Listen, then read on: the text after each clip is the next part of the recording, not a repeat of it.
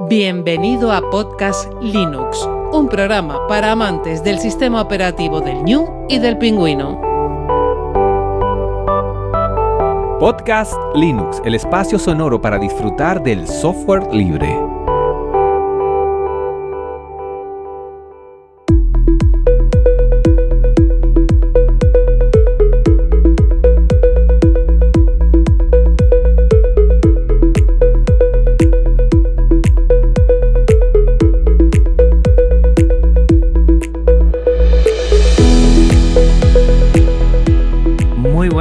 Del software libre, bienvenido a otra entrega de Podcast Linux. Es la número ya 117. Un saludo muy fuerte de quien te habla, Juan Febles. Y hoy estamos con dos maestros de la personalización del que, bueno, de los que yo he aprendido muchísimo. Y en GNU Linux, a partir de ellos, pues he podido hacer y dejar, bueno, mis sistemas operativos, mis distribuciones como un guante. Yoyo Fernández y Ernesto Acosta. Muy buenas, Yoyos y Elaz.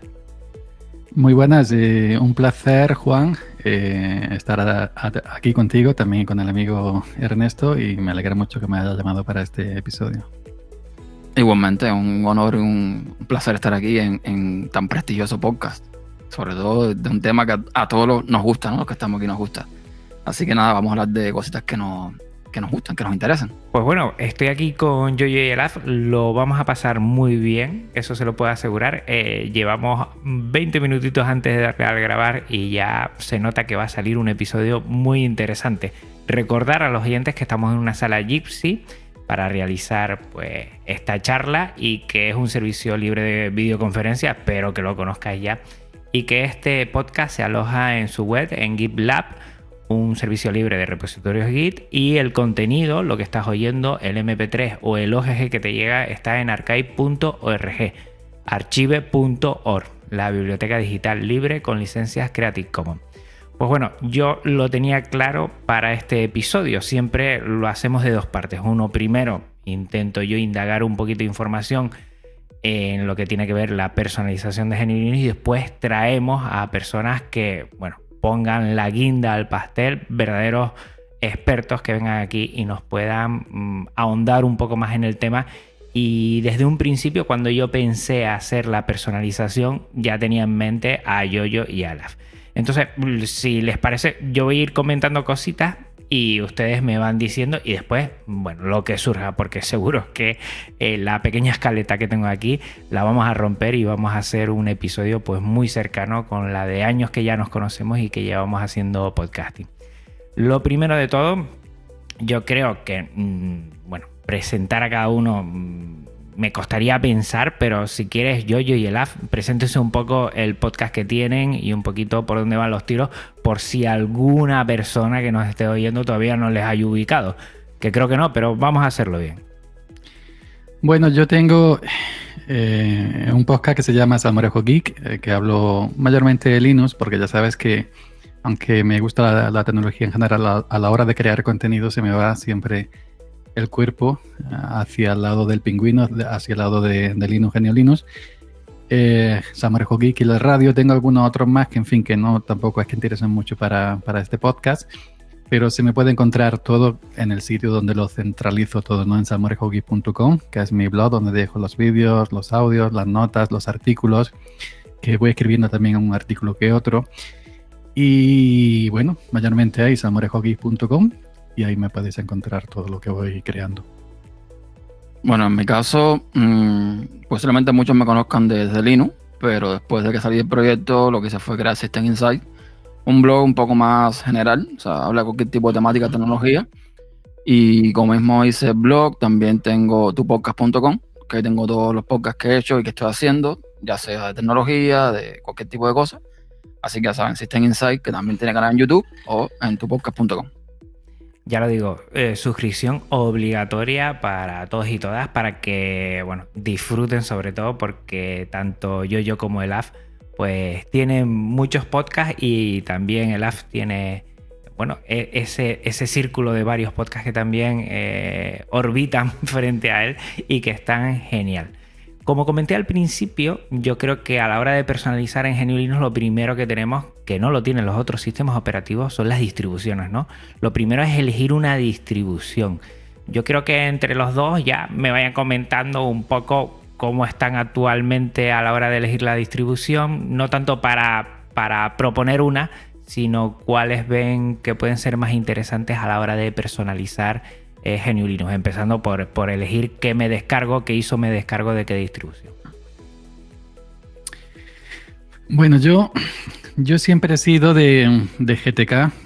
Eh, los escritores GTK siempre me han tirado más. Eh, Genome, eh, Cinnamon, XFC, Mate. Y mm, también uso Plasma de vez en cuando. De hecho, actualmente también tengo una KDE Neon, la última 522, creo que es, 5 Plasma, Plasma 522. Mm, que no le hago ascos a, Plasma, a, a, KDE. Siempre he dicho y lo mantengo que, que aunque yo soy GTKero, soy de Genome, em, Plasma es el escritorio mejor, más completo, más personalizable. Y bueno, últimamente, aunque llevo mucho tiempo en Linux, eh, ya con la edad uno va asentándose y con la edad uno va diciendo, ¿para qué? ¿Para qué tanto? ¿Para qué tanto?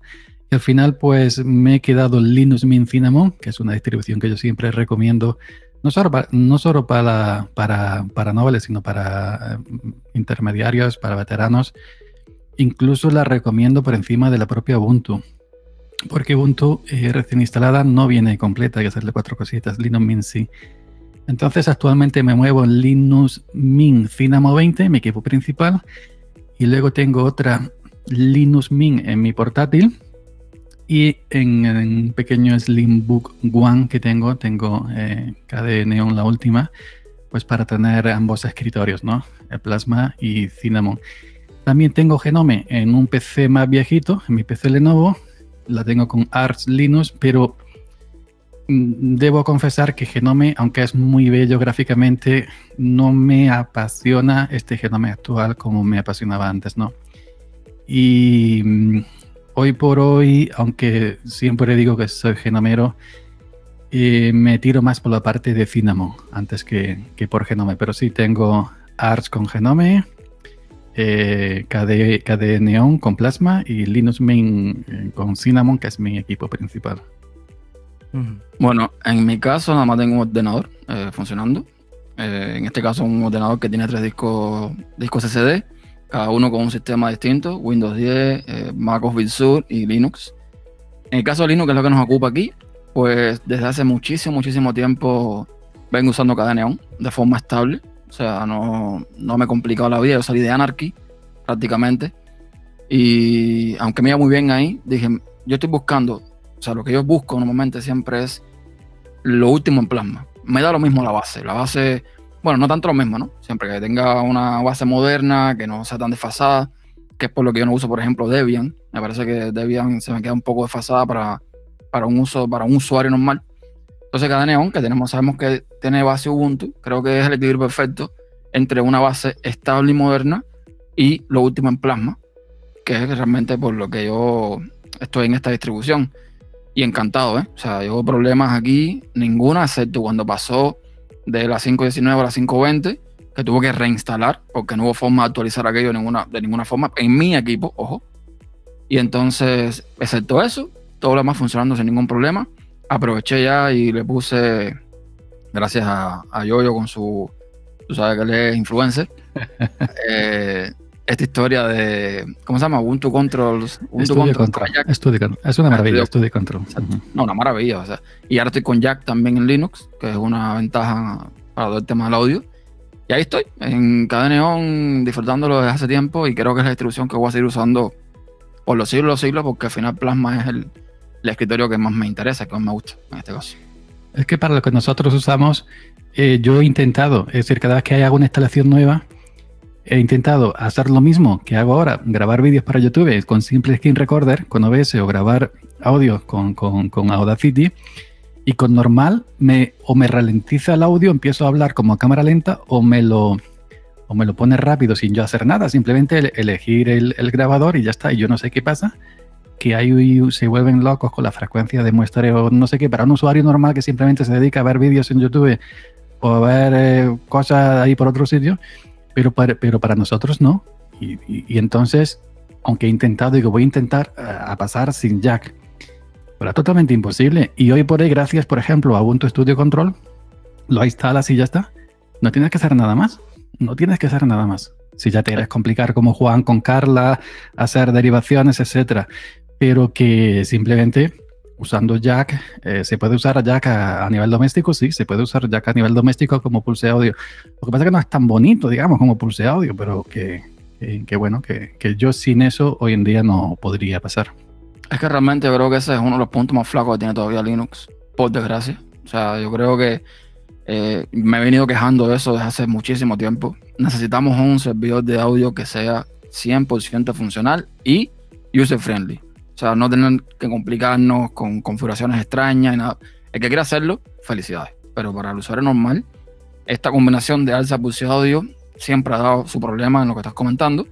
En el caso de Jack no pasa. Y es curioso porque ya cada Neon tiene instalado, me, me fijé otro día, lo comentamos creo en el grupo, eh, PyWire, este nuevo servidor de audio, entre comillas, no sé, qué, no sé si era un servidor de audio, no sé, que viene a prometer ofrecer lo mejor de Jack, lo mejor de Pulse Audio, lo mejor de todo, para todo lo que es audio y video. Sin embargo, no sé todavía cómo echarlo a andar. Pero supuestamente se va a hacer ya el santo grial en cuanto a multimedia en Tendrás que instalar Fedora para ver, para ver cómo funciona. no, pero, no pero, pero, viene de hecho en todas, se instala por defecto, porque yo instalé Arch con Anarchy, la que tengo en el Lenovo también se instaló por defecto y yo yo no le dije nada. Es decir, que se instalara por defecto, pero yo a día de hoy tampoco sé cómo funciona. A no ser que nuestro amigo Paco Estrada se empape algún día y, no y nos diga cómo funciona PyWare, es un misterio. Quizás hace magia, ¿eh? quizás viene instalada porque de alguna forma va a trabajar de forma transparente, de forma, no sé, invisible a los ojos del usuario, pero, o sea, yo creo que ese, es uno de los puntos más flacos que ahora mismo tiene, desgraciadamente, Linux para lo que muchas, muchas veces hacemos. Quizás por un usuario normal no pasa nada. Pero ya cuando quieres un poquito más allá y hacer un poquito más de cosas, tienes que tirar de Jack, tienes que tirar de Azure, de, ciertas aplicaciones que no tienen una, o sea, no tienen una curva de aprendizaje, una curva muy, muy baja que digamos. Fíjate que LAF, antes de empezarle a dar al botón de grabar, estamos hablando exactamente de eso. Que Pyreware eh, promete el oro y el moro, pero en documentación no hemos visto nada y no hemos visto ni, ninguna un premio, alguna demostración, no hay nada. Esperemos, esperemos que lo que está proponiendo lo lleve a buen término porque eso a mucha gente la verdad nos ayudaría. Y, otra cosa que a mí me pasa, por ejemplo, cuando hago la instalación, yo no sé cómo lo hacen ustedes. Bueno, mentira, sí sé porque LAF tiene un vídeo por ahí que es muy interesante sobre cuando ya he elegido la distro, eh, cómo personalizo la instalación. Yo soy mucho de adelante, adelante, adelante, elijo las cuatro cosas y por ejemplo en particiones, menos en lo que me ha enseñado siempre yo, yo a hacer el, disco duro secundario, ponerlo como datos y, no formatearlo, que yo lo llevo siempre, lo hago, lo demás lo dejo automáticamente. ¿A ustedes hacen algún tipo de personalización en la instalación a la hora de las particiones, a la hora de formatear? Que merezca la pena compartirlo aquí, que seguro que merece la pena y para que nos enteremos un poco cómo se puede personalizar en, esa propia instalación. Yo, hay, yo hace muchos años, eh, muchos, muchos, que no hago home aparte, no hago home separada, simplemente hago raíz. Al ser raíz se te queda la home dentro. En los equipos con, con Wi-Fi, que prácticamente son todos los que tengo aquí, menos el equipo antiguo, hago la pequeña partición en FAT32 de 300, 400, 500 megas. Y lo demás todo raíz y lo que te has comentado, una partición para datos, que es una partición que tengo hace 10 o 12 años, con todo mi MP3, fondo de pantalla, todo, la monto en media datos y ahí guardo todo. Es decir, ahí guardo que me bajo un vídeo o hago un vídeo mío, lo guardo en una carpeta ahí. Y, realmente no necesito eh, realmente eh, ninguna otra cosa, porque yo la home, el directorio personal, con nuestras carpetitas de imágenes y vídeos y no sé qué cuánto, lo uso como temporal. Si yo, me descargo algo y me hace falta guardarlo para siempre, lo paso a datos, que no, pues lo uso y lo borro. Y yo realmente eso, ¿no? X4 hace muchísimo tiempo para un sistema doméstico sobra, no hace falta eh, otro tipo de archivos de, ficheros. Eh, raíz, eh, UEFI, raíz y media datos y luego, pues si, si, me gusta personalizar el, escritorio Plasma de serie, eh, o al menos como la entrega Academia, es feísimo. Mm. Que no me vanilla también suele ser feísimo. La única distro La única distro que estoy usando ahora mismo prácticamente tal y como viene es Linux Mint. Lo único que elijo es el tema oscuro, pero el borde de ventanas es el mismo, los iconos es el mismo. Y lo único que, que, que, he cambiado es el tema de ventanas a, a, oscuro. Pero las demás distros sí suelo personalizarlas. He aprendido mucho de Ernesto en tema plasma y del amigo Tete de Argentina, que ya Ernesto sabrá de, de quién hablo. Y, bueno, y he visto mucho vídeo de, de Ernesto para aprender yo de plasma. De hecho, yo tengo en YouTube un vídeo sobre cómo personalizar una plasma en Kubuntu eh, de 0 a 10. Eh, tiene ya 23.257 visitas. Un vídeo que dura una hora con 22 minutos. échale ahí, échale comer aparte, que eso no lo aguanta cualquiera, no lo aguanto ni yo. E, pero eh, ahora te coges un vídeo del Nerto, por ejemplo, que tiene más, más poder de síntesis y lo resume mejor. Pero bueno, que yo creo que en definitiva eh, eh, los escritores iban poco a poco, van buscando ese camino de, ofrecer esa primera bonita primera impresión, exceptuando Ubuntu que siempre es feo, con los mismos colores, con los mismos colores pero que, que hoy en día no es como antes, ¿no? No te metas con punto, no te metas con punto. Mira, yo realmente estoy viejo ya, yo estoy viejo y no tengo tiempo. Ahora con el tema de la bebé, menos tiempo tengo, así que yo no me complico la vida. En la instalación, yo hice un video en YouTube hace poco cómo instalar plasma, es muy simple. Yo lo que sí siempre hago, en mi caso, eso fue una máquina virtual, por lo tanto tiene menos capacidad, pero mi ordenador normal, que tiene 16 GB, ya yo no me instalo swap. O sea, yo no pongo swap para nada. Y cuando ponía swap, lo que hacía era ponerlo en la última partición del disco duro. O sea, eh, cuando empezamos esto de Linux siempre se, hacía la partición raíz, luego la partición swap y luego la partición de home. ¿Qué pasa? Que mientras más RAM tú tengas, menos uso de disco duro vas a usar. Entonces no tiene sentido tener eh, la swap ocupando la parte, ojo, hablando de los discos duros, ya no estamos hablando de SSD. SSD la cosa es distinta. En los discos duros sabemos que la parte más lenta del disco es la última. Entonces eh, lo que se hacía poner la swap más adelante para que fuera más rápido todo el tema de información a medida que fui aumentando en la RAM, en el disco duro, lo que hice fue poner la swap para lo último de la partición, porque era un espacio que no se utilizaba casi. Y en caso que, se, tuviera que utilizar, pues eh, era la parte más lenta, ¿no? O sea, no, no, me, Yo lo sigo, yo la sigo haciendo. La sigo haciendo y como la tengo en el disco duro mecánico al lado de media datos, pues nunca la borro y la sigo asignando. Yo la sigo haciendo. A, pesar de que tengas como tú 16 gigas, sigo haciendo la partición swap a lo último en el mecánico, siempre. Pues todos los discos que tengo yo son NVMe todo lo que tengo aquí este, en, esta máquina. No, mentira, hay un SSD también, pero es el que tiene Maco. Linux y Windows tienen NVMe y ya con eso, con 16 GB de RAM, que es lo que tengo, no me hace falta poner swap porque es que no utiliza. Y más en, cada neón, que Plasma sabemos que el consumo eh, del escritorio en sí, al día de hoy es ínfimo comparado con lo que era antes. Y, o sea, el uso que le doy, yo nunca, yo es que nunca he visto pasar la RAM mía de, de 6 GB y tengo 16. Entonces, no, no me hace falta poner la swap sinceramente. Fuera de eso, no hago más nada en la instalación. Y con respecto a la personalización de plasma, pues tengo hace rato eh, pendiente ya lo que es hacer la, personalización de plasma 520, pero cada vez que me siento, te lo juro, cada vez que me siento a grabar, me doy cuenta de que hay cosas que han cambiado. Hay cosas que han cambiado de la 519 a 520, pero de forma brutal. Entonces, tengo que volverme a aprender toda esa serie de cosas porque Plasma lo bueno que tiene es que puedes personalizar todo, pero eso también puede ser un problema, porque son demasiadas cosas.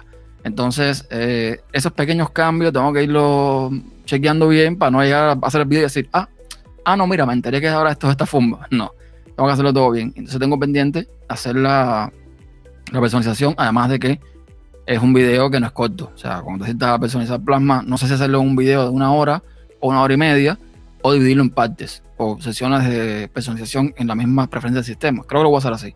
Pero no es corto, lleva tiempo, sentarse, etcétera, etcétera. Entonces, yo tengo a la gente esperando en, el canal hace rato. La, ¿cómo, Plasma, plasma, plasma 520, pero es que todo vino de golpe y, el pues, tiempo es... Ernesto, ábrete un Patreon y ¿queréis que haga un vídeo de, de 520 plasma? Venga, en el Patreon y, poniendo un dólar al mes, dos dólares al mes, lo que quieras. Entonces, esto te, te incentiva porque lo que da YouTube prácticamente no da para hacer siquiera medio vídeo de, plasma. ¿eh? No. pues fíjense que para los oyentes decírselo, todos estos vídeos de los que estamos hablando que ya están en YouTube, lo vamos a poner en las notas del programa para que no se pierdan. Y yo soy uno de los que también le he dado un poco la tabarra a la para que ponga, porque sinceramente se lo decía antes a Yoyo, antes de empezar a grabar, eh, yo aprendí a personalizar, entre comillas, eh, KDE Plasma gracias a un vídeo que sacaste, no fue fue 5.18 o 5.19 y ese me lo pegué de arriba abajo, eran 40 minutos, iba parando el vídeo, iban cambiando, iba parando el vídeo, iba cambiando y ese me abrió tres o cuatro cosas que ya suelo hacer siempre porque en todos los ordenadores ya he puesto KDE Neon y tengo KDE Plasma y la verdad es que facilita.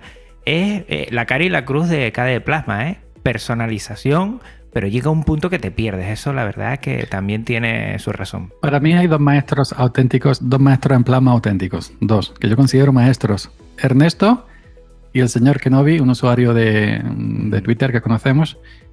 Ese, eso es plasma, eso no tiene comparación. Eso ni MacOS, ni Windows 10, ni a su lado, eso son birria. Ese deja plasma, lo que pasa es que no se prodiga por YouTube, pero si ese muchacho se prodigara, se, se, se prodigara por, por YouTube, es una técnica maravilla, es un, un, un maestro. Bueno, mira, te diré. eh, los videos que tengo de Plasma. Personalizar Plasma como MacOS OS Mojave. Ojo, antes de decir esto, yo siempre trato de personalizar Plasma con lo que encuentras en la Store de KDE, o en, en la- en el- lo que era antes de KDE Look, y con lo que viene en el sistema. O sea, hay mi gente que hace mil maravillas y ponen temas Cubantum y no sé cuántas cosas y transparencia. No, no, yo trato siempre de usar lo que viene por defecto para que sea para todo el mundo más fácil, ¿no? Pues sabemos que entre distribuciones hay algunos cambios, algunas cosas. Y bueno, personalizar Plasma con MacOS Mojave, 26.000 vistas. Ahí se fue hace dos años. Hostia. Eh, personalizando y configurando Plasma, 26.000 vistas también hace cuatro años. O sea, todos los videos estos de Plasma tienen, todos están por encima de, la, de las 5.000 vistas prácticamente.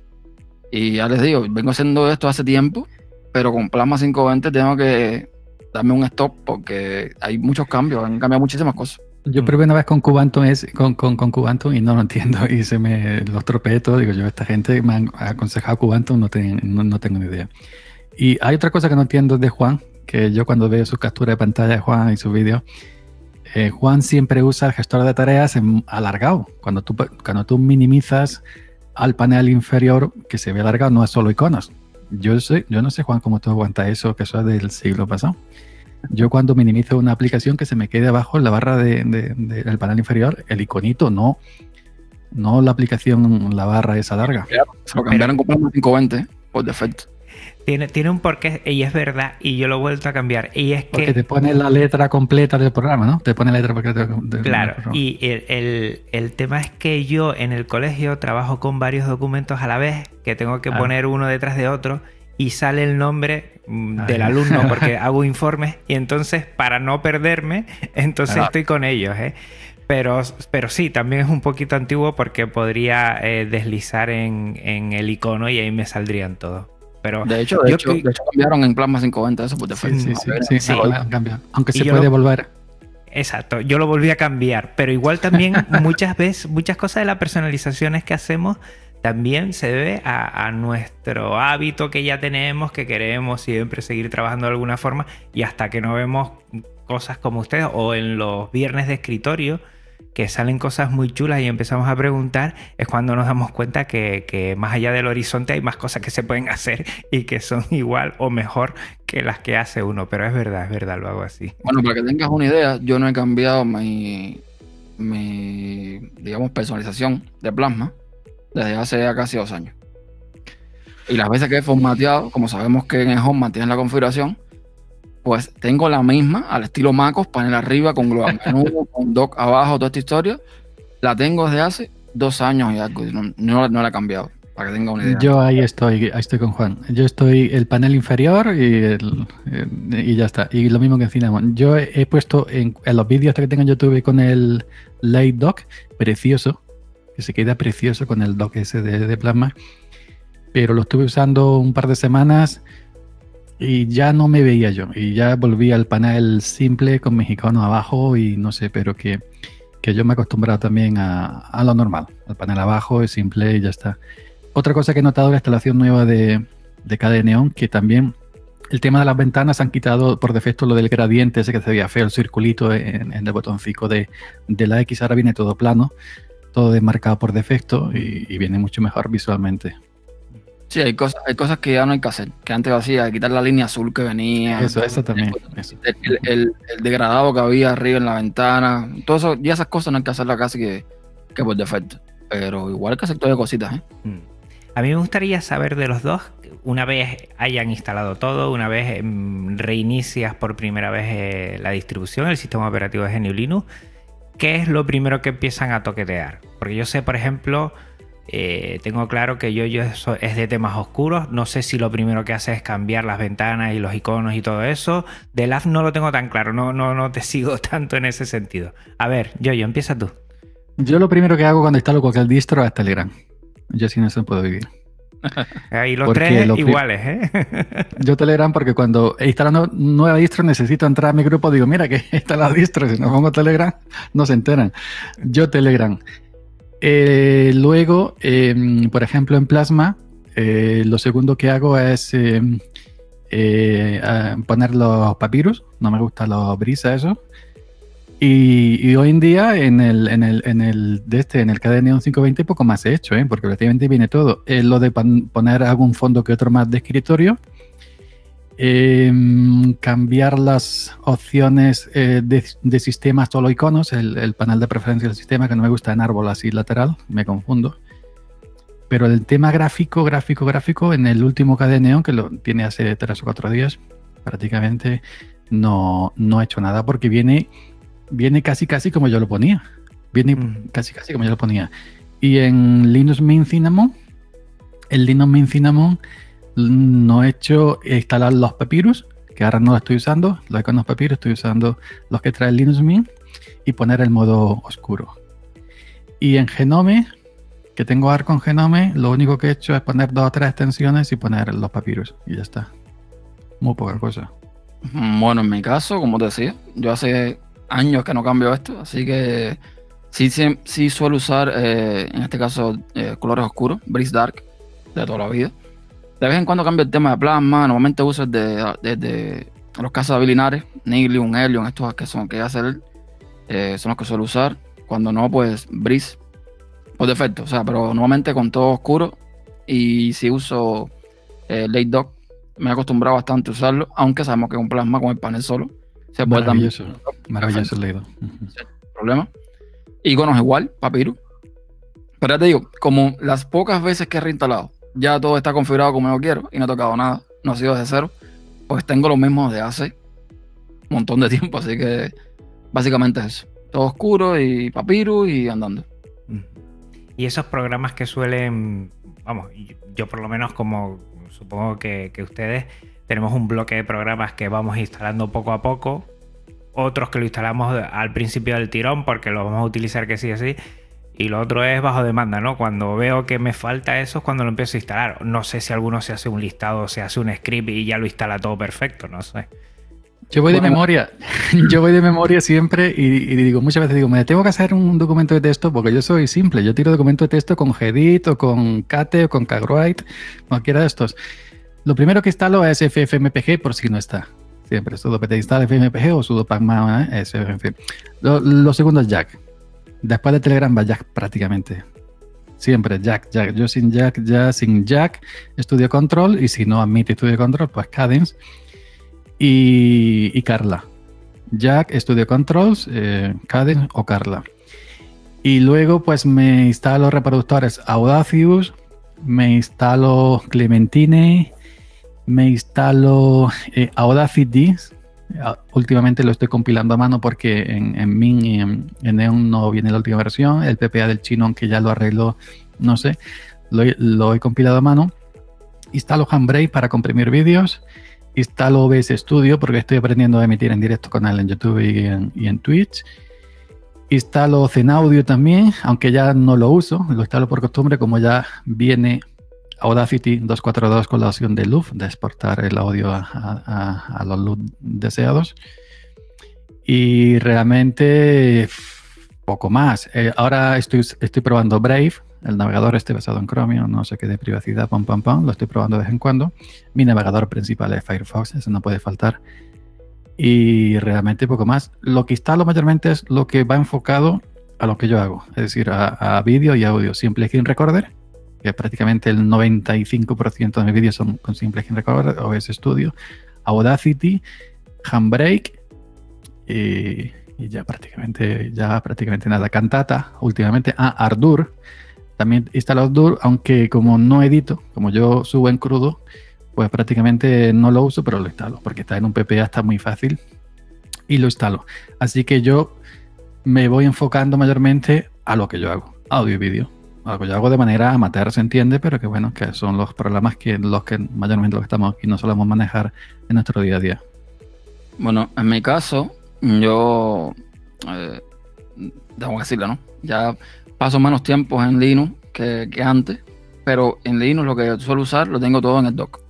O sea, de izquierda a derecha, por ejemplo, tengo Dolphin, que no puede faltar, eh, console, el terminal, Firefox como navegador principal, aunque tengo Chromium, de, por si acaso, eh, Thunderbird de eh, cliente de correo, todavía lo sigo usando, Telegram, eh, tengo Discord, que uso Discord, Kate como editor de texto, BS Codium, cuando voy a hacer cosas de, programar y eso, que, es la alternativa, digamos, en telemetría de, de US Code, el, el Visual Studio Code, el de Microsoft.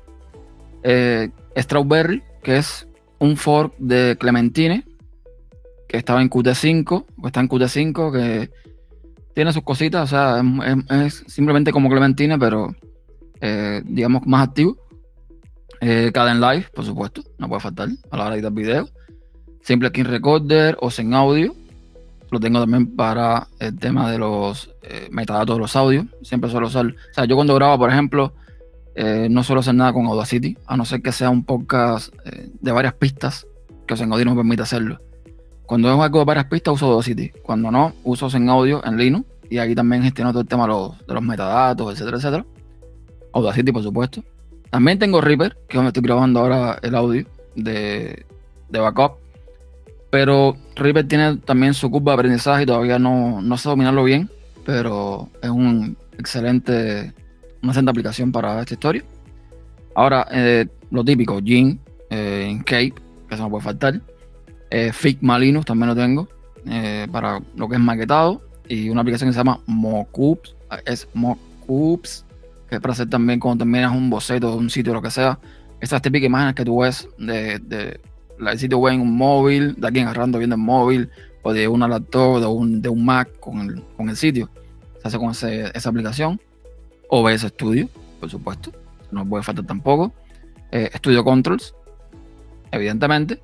Y ya poco más. Esas son las aplicaciones que tú usas, solo usar en Linux en eh, mi día a día sin, cuando estoy en Linux.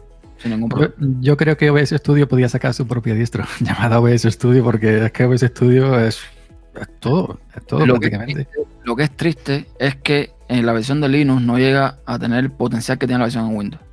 En Windows puede hacer muchas más cosas. Por ejemplo, la cámara, esta misma logitech que estoy usando ahora, cuando tú vas a Linux no tiene ni siquiera la mitad de las opciones que tiene en Windows. Ah, me preguntaron en YouTube eh, ayer, creo que fue por en Linux Mint, si me funcionaba la cámara virtual y le dije yo al muchacho que yo no tenía idea de qué me estaba hablando. Cámara virtual en OBS, no sé si tú sabes si funciona o si, o, si eso está en Linux, yo es que no tengo idea. Escuché algo de eso, se puede crear una cámara virtual para gestionarla mejor con la...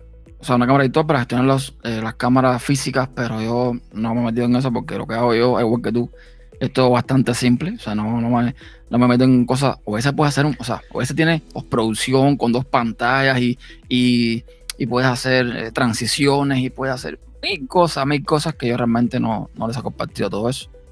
Pero sí, una es súper potente, súper potente.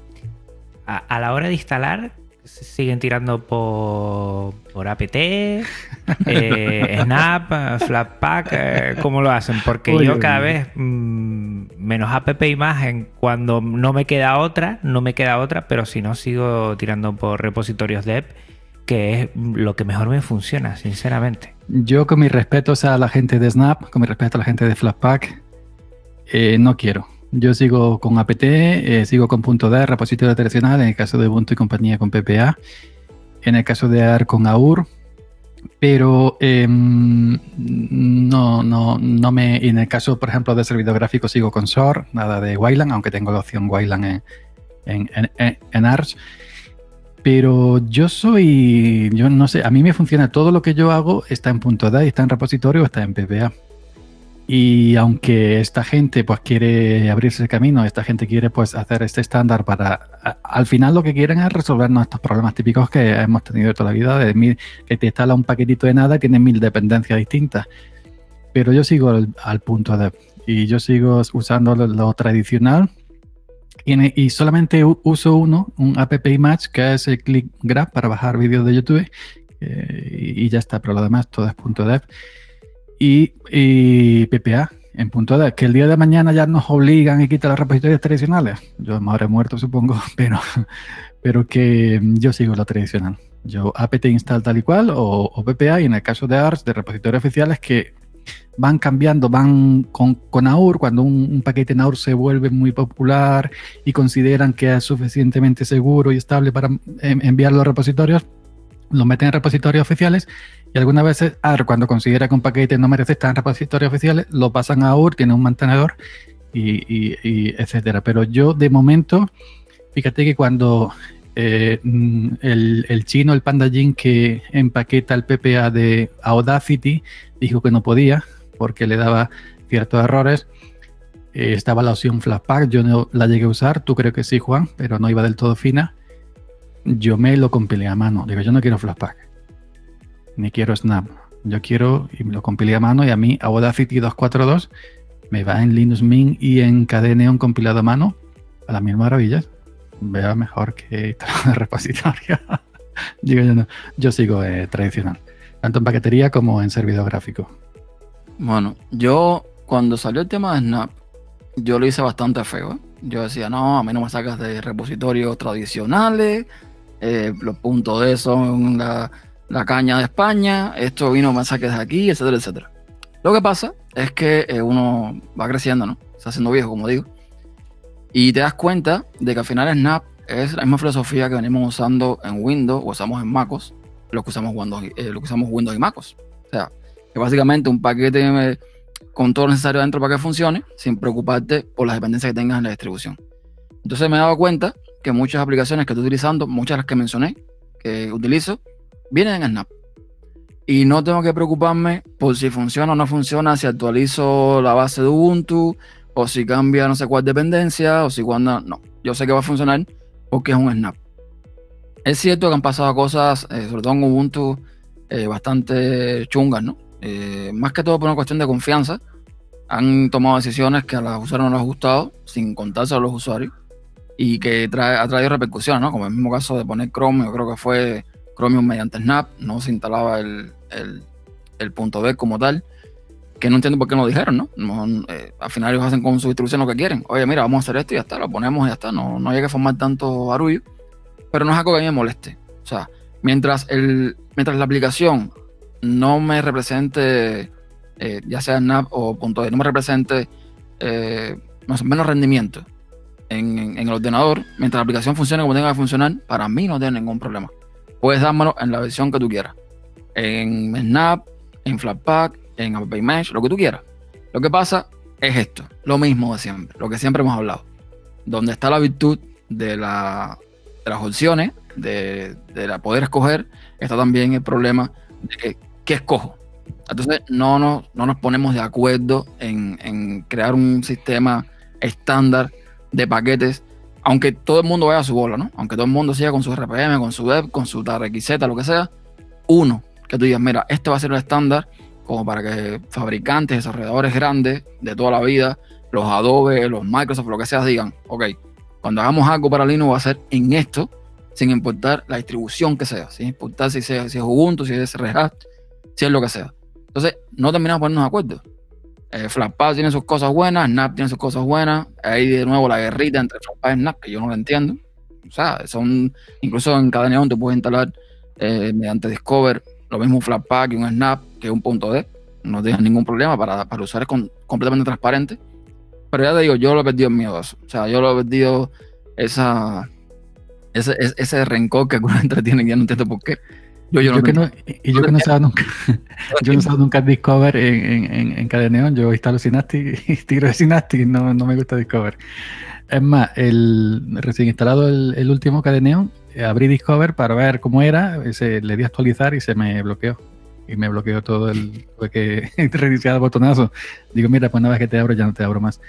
Pero que yo lo que sí he visto que las grandes compañías, cuando hacen paquetería para Linux, lo dan en DEP y en punto .rpm. En ese caso de el caso de Google Chrome y a- otros casos. Entonces, si esta gente sigue ofreciendo el punto de punto RPM y no ofrece a lo mejor un Snap, que sí hay mucha gente ya que está ofreciendo Snap, tampoco yo eh, no puedo decir cosas malas de, de Snap en cuanto a rendimiento porque realmente no lo he usado. Lo usé al principio cuando no iban finos, pero supongo yo que con el paso del tiempo irán mucho mejor los Snap, los Flashpack, etcétera. Pero yo lo es por costumbre ya, ¿no? Lo mío es que estoy acostumbrado a esto, al punto a, a Arlinux, a Repo y a UR, como a SOR. El otro día había un, el otro día había un, un artículo en el portal Muy Linux sobre que el creador de App Match ha llamado al sabotaje a Wayland, a Wayland y, que, y que sigamos con, con, con SOR. Y tenéis que leer los comentarios lo que salía allí, ¿no? es muy lindo. Eh, Y con esto yo quiero decir que yo no llego al punto de, de- de- del creador de App más para, para decir hay que sabotear Wayland, ¿no? Y realmente a mi Wayland había veces que yo cuando abría, por ejemplo, Synaptic y no me abría, yo me cabreaba hasta que me daba cuenta que era porque estaba en una sesión con, con Wayland, ¿no? Y Simple Screen Recorder no grababa con Wayland y OBS no lo sé exactamente si grababa o no con Wayland, creo que no. Y son mm, pasos que van hacia el futuro. El Shore está ya viejo y tiene algunos fallitos, pero bueno, funciona perfectamente. Y, y llegará el día en que tengamos que dar ese paso. Pero la gente que crecimos con otras cosas, ya somos perros viejos en esto, nos cuesta más dar, dar, dar ese paso porque también estamos viendo que no están funcionando. Porque igual en cuánto tiempo lleva de desarrollo. cuánto Bastante. tiempo lle- Pero, pero es lo mismo, es lo mismo siempre. Es que eh, si, si todos se unieran, para acordar que antes de Wayland estuvo el MIR este que iba, iba a ser de Canonical. Entonces, es lo mismo, o sea, es lo mismo. Son Claro. proyectos que van independientes. Entonces, en vez de toda la gente que saben de esto, unirse y trabajar en una cosa Claro. en conjunto, pues está cada uno a su bola. Eh, al final, Wayland es necesario, en el sentido de que XOR no solamente se queda obsoleto en cuanto a código, sino en cuanto a funcionalidades. Entonces, Y Eh, en va a ser necesario. en seguridad. en Ujú. todo. Entonces, va a ser necesario, para que sea. Y con respecto a Snap, el único problema que se podría achacar, no sé si se habrá resuelto ya, porque ya te digo, no estoy siguiendo el- este tema a fondo, era con respecto a que como hace una especie de sandbox y todo corre dentro de, de, de esa sandbox, de, digamos, de seguridad, pues había cosas que no funcionaban con el sistema. Cosas tan tontas como, por ejemplo, eh, tú vas a configurar la apariencia de las ventanas y en la aplicación que se llama Snap se pasa por el forro las apariencias, no hace nada. Cosas como esas. O que si no sé qué aplicación Thunderbird, por ejemplo, no era capaz de gestionar certificados SSL que tú creabas o cosas por el estilo, cosas así. Que una vez que se solucione esto, no va a haber diferencia, o sea, no va a notar una diferencia y al contrario, creo que para el usuario va a ser mucho mejor poder decir, agarro un Snap de Snapcraft o donde sea y sé que todo lo que está ahí va a funcionar, la aplicación no va a tener problemas, no va a pasar como pasó otro día, no sé qué aplicación que instalé, que cuando fui a ejecutar, no ejecutaba, no ejecutaba, no ejecutaba. Cuando lancé el terminal, ah, no, es que la librería tal no está en el sistema, porque el sistema había actualizado una librería eh, superior o algo por el estilo. O era al revés, la aplicación necesitaba una librería superior, no me acuerdo. El punto es que eso con Snap o con Flatpak no pasa. Entonces, para el usuario es una forma mucho mejor de eh, tener una experiencia con respecto a las aplicaciones. Ya no es lo mismo que entonces venga un usuario te diga, no, pero es que en el Linux esto, eh, yo hablo, instalo no sé qué cosa y después actualizo y después me deja funcionar no sé qué cosa. Ya no hay esa excusa, ¿no? Porque tú dices, no, no, tú instalas esta aplicación, este Snap y olvídate que tú puedes utilizar todo lo que tú quieras que eso va a seguir funcionando. Entonces, yo creo que para el usuario es beneficioso. Ahora, eh, los que somos más viejos, siempre solemos hacer reacción a las cosas nuevas. Sobre- tú sabes, queremos tener esa, esa parte de, de conservador, pero tenemos que asumir que la- las cosas están cambiando y ya está. Hay que asumirlo y ya está. Somos esos viejos gritándole a, a la nube como los Simpsons. En mi tiempo, eh, Shore iba mejor y todo eso. Eh, ahí lo que he dicho antes, si Ubuntu, si Canonical hubiera eh, dedicado todo ese esfuerzo de dinero y en desarrollo de desarrolladores eh, eh, que, se, que lo bufircó para, para Mir, que al final quedó nada, a Wayland, por ejemplo, que- el que estaba, el que estaba, pues a lo mejor Wayland estaría ahora en otra fase, ¿no? Pero como aquí cada uno, como tú dices, no. Sí, pero tú- recuerda, recuerda que Ubuntu, el interés principal con Mir era por el tema de Ubuntu Touch o Sí, el sistema operativo y- para el teléfono que están buscando otra cosa diferente. ¿Y dónde está? Eh, Ubuntu Exacto. eh, por algún motivo dijeron, no, esto no va para adelante y todo lo que tenga relación con esto, pues se va. Lo que es una pena. O sea, yo, por ejemplo, de, mira, ahí tenemos otro ejemplo sencillo. Unity. Cuando Unity salió, no la primera versión aquella que era tipo genoma, no sé qué historia, para de todo, no, no. Cuando Unity salió en su primera versión, Unity como tal, como lo conocimos hasta la última versión, yo dije, ah, esto mm, no, no, No. Y al final, yo casi lloro cuando dejaron de, de, de- de mantener Unity. Me Porque Unity era un escritorio que a mí me encantaba, me Me encantaba, pasó Unity igual, me encantaba. Fíjate Yo no que yo llegué a utilizar Unity 2D, que era Qt, Eh. porque a mí me encantaba Unity. Pero A mí bueno, lo que me encantaba. Unity era el, el Global Menu, que era exactamente como el de MacOS. Y yo cuando ya iba a morir eh, me enamoré de Unity. Y al principio digo, esto, esto no...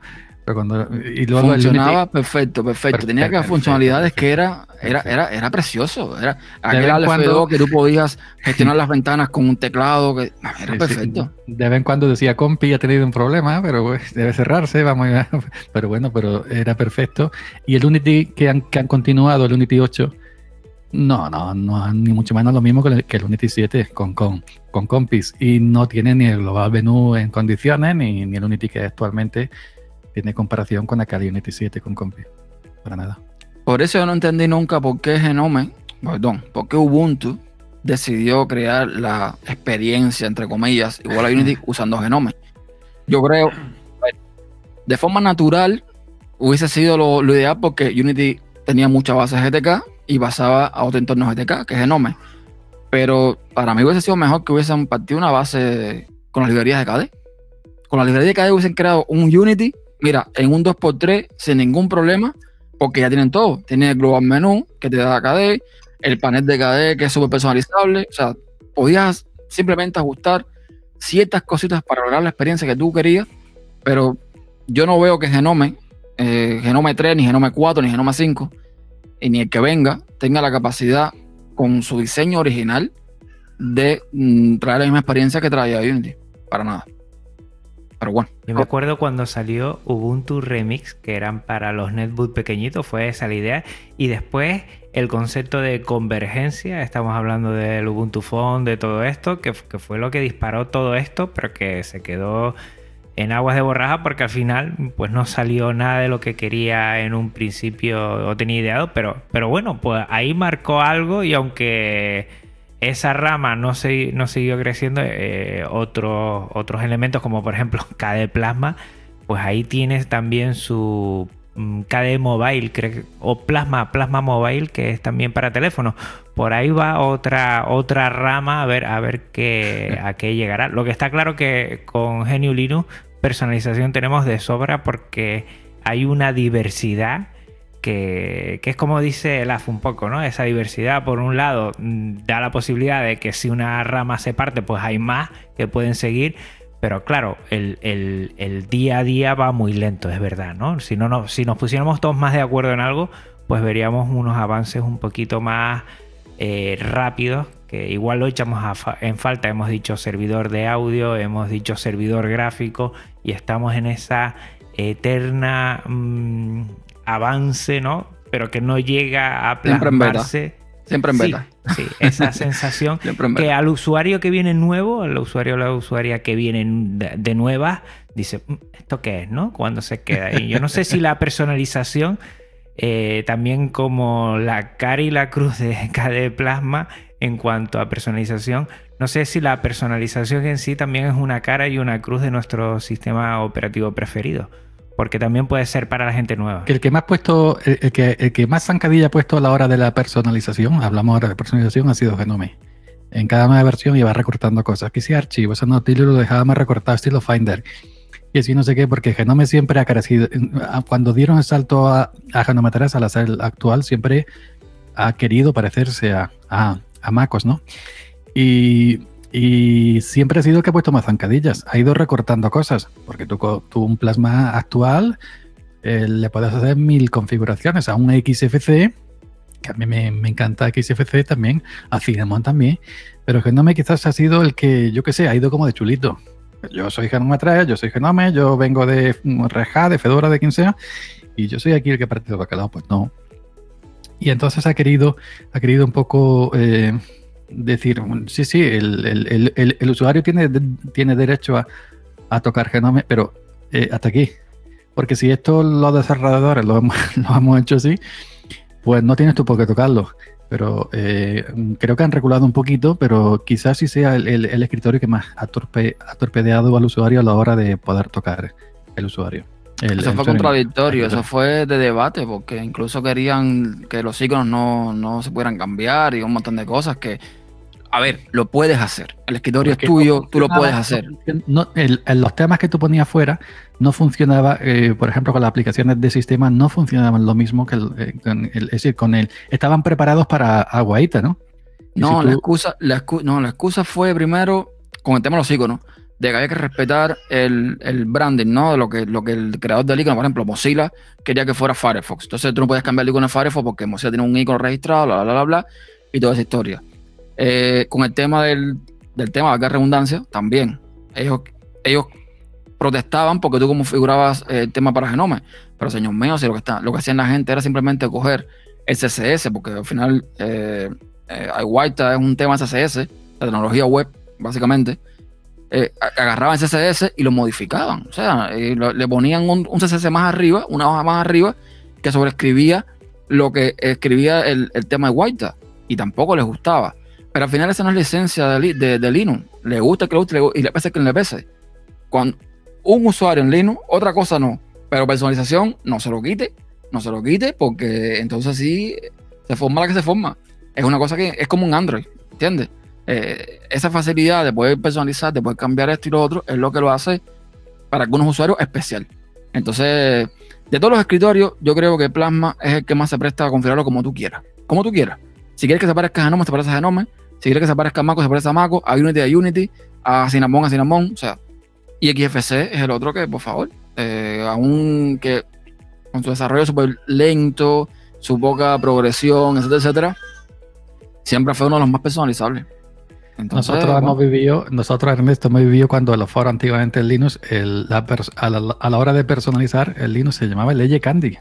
El Leye Candy, Leye Candy. Mm. Me acuerdo en espacelinux.com, que todavía existe, eh, eh, estábamos locos, locos por eso, pero había que currar solo más, no, no como ahora. Y, yo, y hemos ido pasando por todos los estados, eh, que si Unity, que si Plasma, que si DOS, que si esto, lo otro, eh, con PIZ, que si la, el cubo que gira, que si la ventana es tambaleante, o, o, o cuando con Beryl y con Compili la ventana ardían en llamas con aquello. Pues ahí hemos pasando por todo estos estados para al final acabar en Cinnamon, en Cinnamon con el, como si fuera Windows XP, con la barra inferior, los iconos y el panel de eh, el panel Sistra. Y, y, y, y, es eso, que al, al, yo no, no veo si hay gente que mantiene esa ilusión por esa personalización extrema, pero antiguamente sí era mucho más, con concursos, por ejemplo en espacilino.com se hacían concursos, eh, cada Navidad concursos de personalización con premios, esto, lo otro. Y, y, yo, pues eso, yo he pasado por todas las etapas para al final acabar con un escritorio simple, como es Cinnamon, y ya realmente, pues me basta, ¿no? Son etapas que vas pasando y ya está. Al final no tiene sentido querer eh, regular a la gente. La gente es como es eterno dilema, ¿no? Al final cuando tú compras un dispositivo, ya sea incluso un, un, iPhone, se supone que es tuyo y que tú quieras hacer con él lo que tú entiendas para sentirte bien. Y con los escritorios en Linux es exactamente lo mismo, cada cual lo configura de forma tal que eh, se siente cómodo con lo que está utilizando. Entonces no tiene ningún sentido querer pues limitar a los usuarios a que cambien las cosas, porque aparte es un tiro en el pie, literalmente. Sí, sí. Y eso que, por ejemplo, en, Dolphin, hace poco yo no lo conocía, ¿eh? ¿eh? no sé si han visto los atajos de teclado, son impresionantes lo que facilita y es una forma eh, también de, de, personalizar más, ¿no? No tener que estar siempre con el ratón. Eh, por ejemplo, el buscar, hacer búsquedas con filtros dentro de Dolphin, yo no lo sabía, el control I creo que es. Ah, y me acabo de enterar hace mm, pocas horas. Y yo llevo todo el día como que le daba la lupa, pero que no funciona tan bien. Y yo digo, madre mía, la de tiempo que esto me va a facilitar, ¿no? También necesitamos, al, igual que el app, casi siempre cuando, cuando tiene tiempo, pues hace esos eh, vídeos que, explican muy bien, al igual que yo, y por eso ellos dos están aquí, porque también es una forma de, agradecerles tanto tiempo que han dado para que nosotros después, eh, al otro lado, podamos personalizar y hacer más eficiente nuestro sistema operativo y al final es darnos calidad de, trabajo, calidad de ocio para que después podamos hacer otras cosas también. ¿no? Por eso están ustedes dos aquí, porque yo quería de alguna forma, primero agradecerle personalmente, porque yo vino ahora mi escritorio y, tiene mucho de LAF y mucho de Yoyo. Y segundo es todo ese trabajo que hace tanta gente, ustedes dos en especial, pero hay muchísima gente por ahí que hace que nos facilita mucho más ir a tiro hecho y, personalizar, dejar como un guante, hacer nuestro esta distribución, este sistema operativo y sacarle el máximo partido. Yo creo que eh, si me quedo con algo de Genio Linux, además de la comunidad, además de toda la gente que he conocido, es eso, ¿no? Mm, yo quiero mi sistema operativo como un guante y tengo la posibilidad de hacerlo por arriba, por abajo, de, forma activa, eh, vamos, como yo quiera. Y eso es lo que, entre otras cosas, me ha enganchado a Genio Linux. Pues yo en el tema de atajos de teclado soy más torpe de tierra, no sé ni uno. Yo, estaba acostumbrado en Dolphin eh, ver archivos ocultos F8, ya lo han quitado, ya es control H. Eh, paneles separar, eh, F3 creo que era, la han quitado también.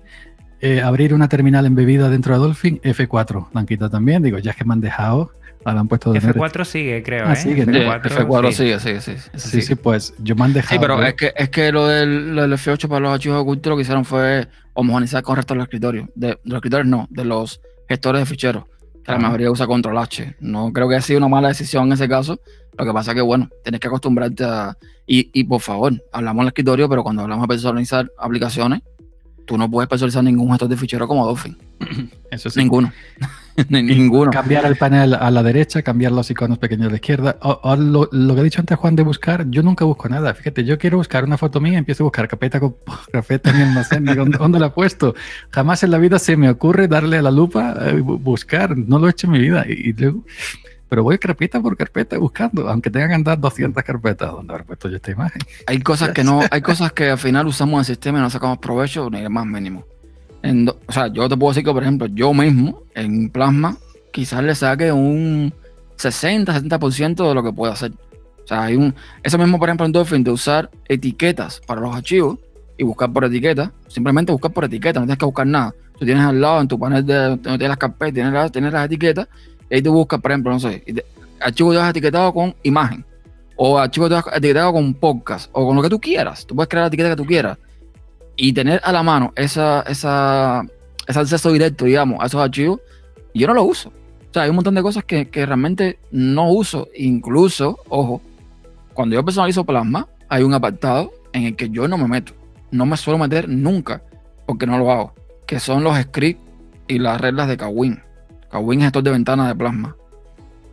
Kawin tiene reglas y scripts que tú puedes hacer lo que te dé la gana con las ventanas.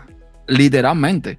Tú puedes decirle que la ventana tal como esté maximizada no tenga botones, o que tenga, que ocupe tal espacio en la ventana, en la pantalla, o que haga determinada acción que siempre, que siempre sea. O sea, tú, puedes personalizar el, funcionamiento de una ventana al detalle. Y yo no me meto ahí porque no lo hago, no suelo utilizarlo y es un poquito más avanzado. Pero ya te digo, por tener dimensiones que tú dices, eh, es increíble. Tú puedes un plasma que viene como por defecto como Windows, con panel abajo, con el menú, con esta historia. Tú puedes simplemente convertirlo en un escritorio, o mejor dicho, en lo que hacemos con los gestores de ventanas. Lo que hacemos con OpenBox, con Fluxbox, con IceWM, que es simplemente tener un escritorio limpio, sin paneles, sin nada, y tener un clic derecho con el menú y las opciones que tú quieras ahí. Lo puedes hacer con Plasma.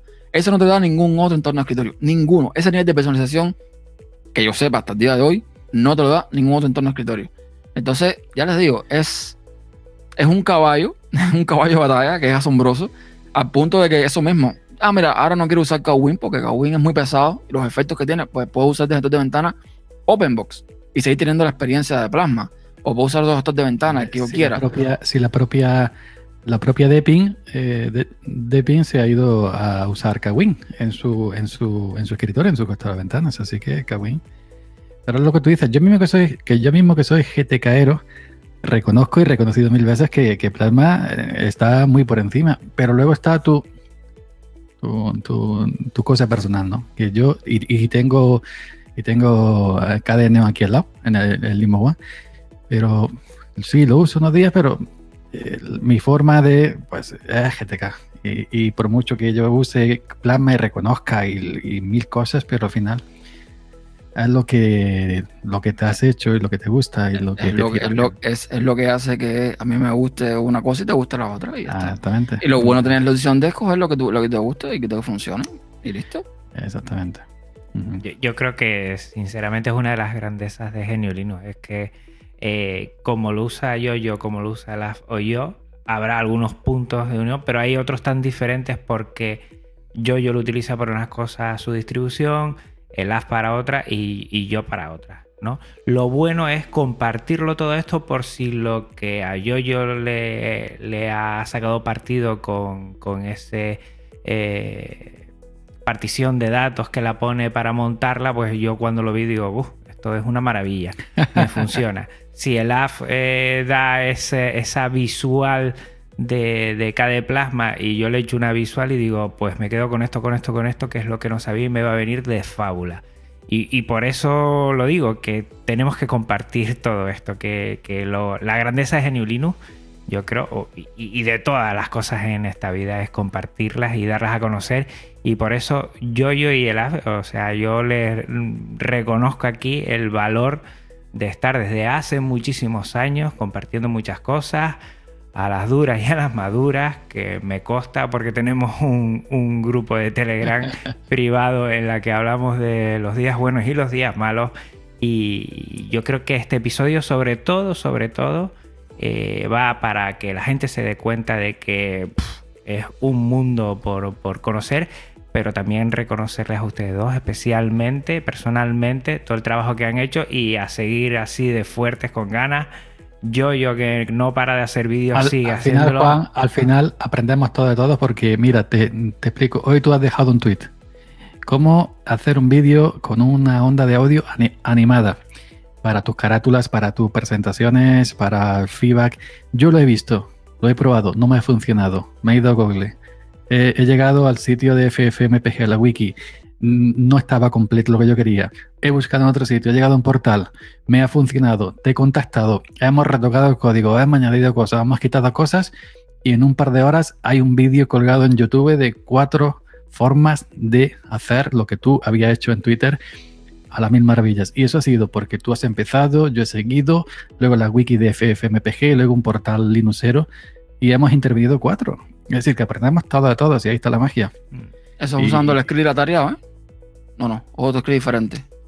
El atareado tiene un script que, que, que ya sigue la, las He visto, carátulas de. Eh, Estuve esta tarde en, el- en la web de A- Atareado, puse escrítate, Atareado en Google y me llegó, pero no lo he usado. ¿no? Yo lo uso, yo lo uso para. Bueno, cuando subía los podcasts al canal de YouTube, que hice para los podcasts específicamente, yo usaba ese script. Déjame decirte algo, yo voy a resumir de una forma muy simple. A mí me da mucha risa, y esto yo lo sé porque como es usuario en multisistema, a mí me da mucha risa cada vez que veo a los usuarios de MacOS y no quiero meterme con nadie, no voy, a- meterme con nadie, lo voy a hacer en buena onda. O de Windows hablar de productividad. No, porque en MacOS es súper productivo, porque yo en MacOS hago mara. Mira, yo uso los tres sistemas operativos. Y yo te puedo decir que el día que un usuario de MacOS vea lo que puede hacer con un plasma, no se va a meter. Porque, ojo, es cierto que MacOS, y yo lo he dicho en, varios lugares, a mí me gustaría, por ejemplo, si yo tuviese que escoger un sistema que estuviese en un punto medio, yo escogería MacOS. Simplemente porque las cosas que expliqué hace, un rato que no me, no me funcionaban en Linux, más nada que eso. Porque el, el hardware que tengo, muchos no funcionan en Linux y en MacOS sí funciona, etcétera, etcétera. Pero cuando vamos a nivel de productividad, sabiendo que cada cual es productivo a su forma, evidentemente, lo que encontramos que se puede hacer con Linux, en este caso con Plasma, no tiene ningún entorno de escritorio. Ahora es que Windows y Mac están haciendo todo el tema de, de la gestión de ventanas, de, posicionar, de ponerla en este lado del escritorio o de usar escritorios virtuales. Todo eso teníamos en Linux hace un montón de años. Montón, montón de años. Y, lo, y funciona, y, y funcionaba y funciona todavía el día de hoy. Si yo tuviese tanto Plasma al escritorio como las aplicaciones, porque eso es otro detalle, otro, otro detalle importante. Aplicaciones como Dolphin, Ocular, eh, incluso, eh, ¿cómo se llama esta? La del F2, se me olvidó el nombre ahora. En fin, se me olvidó el nombre. Llaman, llaman Carrunner, Carrunner, ya lo diré, Carrunner. Si yo tuviese esas aplicaciones en Windows o en Mac, yo fuese feliz, pero feliz, porque yo me pongo a trabajar en ese sistema y en Windows o en Mac siempre digo, ay, yo esto en, en, en Plasma lo hacía con un clic, o lo hacía con tal aplicación, o lo hacía con tal cosa. Y, no, y, y, y, es increíble. Entonces la gente, yo veo que la gente siempre habla de Windows y de MacOS, generalmente gente que solo conocen de Windows y MacOS, y siguen pensando que Linux es una terminal llena de letras. Y ya les digo desde aquí, aunque no vayan a escuchar este podcast, que se equivocan, pero de, de, de, del pilla pa, pero yo ese rato estoy por hacer, pero es que no tengo tiempo. Estoy por hacer videos del tipo comparar Dolphin con, con Finder con Windows Explorer. Pero no en, modo hate, nada por el estilo, sino mostrando lo bueno y lo malo de cada uno. Y pueden vivir convencidos de que cada vez que veas ese tipo de videos, tú vas a ver que en Linux tú puedes hacer cosas que tú no puedes hacer en ningún otro sistema. En ningún otro sistema. Para desarrollar, por ejemplo, hablando de un perfil específico, con Dolphin, tú puedes estar buscando tus, tus archivos, tú puedes ejecutar un script dentro del, del, de Dolphin sin salirte, porque tienes terminal integrado, tú tienes los paneles para copiar y pegar de un lado para el otro, tienes pestañas, tienes, o sea, tienes un montón de cosas que eso no tienes, todo eso no lo tienes en otro sistema. En otro sistema tienes que ir siempre al clic derecho, abrir un terminal aquí, que si para aquí, que si para allá. Entonces, el nivel de ahorro de tiempo que te dan estas herramientas que te da Plasma y sus aplicaciones, no solamente en otro sistema, en Linux, dentro de Linux como tal, yo no, nunca me he sentido tan cómodo como en un escritorio. Ese es mi resumen, así, a grandes escalas de todo esto. Tan simple como eso. Yo, yo uso también Windows, MacOS y Linux y, y cuando eh, hago eh, mi contenido eh, para YouTube, por ejemplo, y la mayoría de audios, todo, siempre me vengo a, a Linux, Linux mismo. Siempre. Aunque sea un contenido hecho para MacOS, lo hago de Linux. Aunque sea un contenido hecho para, para Ah, Windows. y, porque- y mañana, y mañana compraré un Mac o lo que sea y seguiré teniendo petición con Linux. Aunque sea una máquina virtual, porque es que es una cosa que increíble. Es que también eh, eh, depende mucho de la, de la forma de trabajar. De yo actualmente con lo que hago, a mí con Audacity, con el último Audacity que ya viene con el tema Luf, a mí me basta. No necesito yo Hinderburg que vale 400 euros, no necesito. Y, y además, si quieres el equivalente, tenemos ahí a Artur. Pero yo lo he dicho públicamente en mis vídeos. Yo lo hago, mis vídeos en YouTube está hecho todo de Linux, porque simplemente Simple Skin Recorder. Y ahora con Jack tengo un Lubac, que el Lubac hay que pagarlo aparte con, con, con el hardware. Y con, y con, y con Simple Skin Recorder y con, o con OBS Studio. Y con ya simplemente activar una opción y ya está. Y entonces, para mí es mucho más facilidad a la hora de, de crear contenido hacerlo en Linux que hacerlo en los otros dos sistemas. Muchísimo Yo lo, que, yo lo que pasa que, yo te digo sinceramente, yo he aprendido con este tiempo, ¿no? De que al final son herramientas, ¿no? Esa, esa, esas guerritas que uno a veces tenía incluso más atrás de que, ah, que si esto es una basura, no, no. Al final son herramientas y, y son herramientas que cada cual usa según le convenga. Yo te puedo decir, por ejemplo, yo no tengo herramientas que tengo en Windows MacOS que Linux no las puedo usar. Estoy hablando, por ejemplo, de las, de las aplicaciones Affinity. Affinity Designer, Affinity Photo, que es como un Photoshop, que es como un... ¿Que tengo alternativas en, Linux? Por supuesto. Inkey, mira, mejor que Inkey, yo creo que no hay ninguna aplicación, o muy pocas aplicaciones, para lo que, digamos, se comparan con todo lo que puede hacer Inkey. Porque las hay que hacen lo mismo, pero Inkey tiene un montón de opciones que tú ni te imaginas. Opciones matemáticas que tú ni te imaginas. Y es muy buena aplicación. Pero, por ejemplo, cuando quiero algo más sencillo, yo no voy a Inkey, yo voy a Affinity Designer. Que es más sencillo, entre comillas, y tiene algunas opciones, eh, digamos, a la hora de trabajar, que son más simples, que no, que, que en Inkey tienes que dar más pasos, es a lo que me refiero, y no las tengo en, en, Linux. ¿Qué más quisiera que estuvieran en Linux? No las tengo. Entonces, cuando las necesito, tengo que irme a Mac o tengo que irme a Windows. Hindenburg, que tú comentabas. Sí, sí, Audacity, tú, tú puedes hacer con Audacity lo que tú quieras. Y con Ardour también, y con Osinode también. Pero tú sabes perfectamente que tú vas a Hindenburg, tú lo abres y tú un botoncito, tú das clic y con una, una ruedita le dices, quítame ruido, ponme ruido. Ya está. Entonces es una cosa súper, súper, súper simple y son herramientas. ¿Te sirve esa? Pues la usa. ¿Te sirve la otra? Pues la usa. ¿Que tú tienes que ir por el camino más largo y por el más corto? Pues mira, es lo que hay, ya está. Pero que ahí cada cual usa lo que, lo que sea. Pero son herramientas, ¿ok? Amo Linux. A mí es una cosa que me encanta, es una cosa que me encanta, que me encanta. Pero yo no la hago en ningún otro sistema. Y mientras tenga que utilizarlo, lo utilizo y ya está. Quizás seamos, eh, Ernesto, que nos conocemos hace muchísimos años, eh, de los pocos usuarios que hemos ido multisistema y hemos permanecido en Linux, porque ya todos mis compañeros que probaron MacOS ya no volvieron a Linux nunca. Y yo sigo usando Linux como mi sistema principal. Y, y, tú también lo usas, aunque lo usas menos, pero sigues usando Linux a tope. Y también hemos pasado esa etapa de que esto yo uso esto y el otro no vale. Es decir, tanto Juan como tú y como yo usamos lo que nos gusta y ya está. No hay necesidad de atacar al contrario porque no simplemente de vez en cuando decimos una bromilla, que si día, que si el otro. Pero que, que yo yo, yo empecé con Windows XP en el 2004, conocí Linux en el 2005, eh, llevo con MacOS una barbaridad y no he, y nunca he, nunca, nunca he dejado, nunca he dejado Linux. Lo he dicho públicamente mil veces, a mí me encanta Linux. Y, y, posiblemente seguiré hasta que desaparezca el OJOS, que realmente desaparezca yo antes que él, ¿no? Pero que, que, que, también son etapas y, son, y vas madurando son también circunstancias y son necesidades. Alguna gente pues, tendrá la necesidad de usar eh, Hinderur, por ejemplo, y, otro teniendo esa opción no tiene esa necesidad porque le va a estar con Audacity o le va a estar con Ardour. Son necesidades también. No podemos comparar a uno que, que, que crea un contenido de manera distinta, de manera profesional, para un trabajo, para un sueldo. No, yo, por ejemplo, hago esto simplemente por hobby y no me hace falta, eh, no, tengo las mismas necesidades que pueda tener Juan, que pueda tener tú, que pueda tener uno que, tenga un estudio, eh, etcétera, ¿no? Y estos momentos que estamos hablando que ahora mismo en GC, los, directos que hacemos en YouTube y con la gente que la radio, los directos que hacemos en YouTube con la gente de Home Studio Libre, con Richie, con, José GDF y demás compañías, eso es impagable. Eso no lo he vivido yo en ningún otro sistema, ¿sí? Y también he hablado con gente de otros sistemas. Eso no lo he vivido yo con ningún otro sistema, estas comunidades, ¿no? Yo creo que aquí podríamos seguir un montón de tiempo. A mí me encanta, ¿no? Y lo bueno que tengo yo, entre otras cosas, es que traigo a gente aquí e intento hablar lo menos posible. ¿eh? Y disfruto con, los dos, yo, yo y el AF. La verdad, ha sido un, placer tenerles aquí.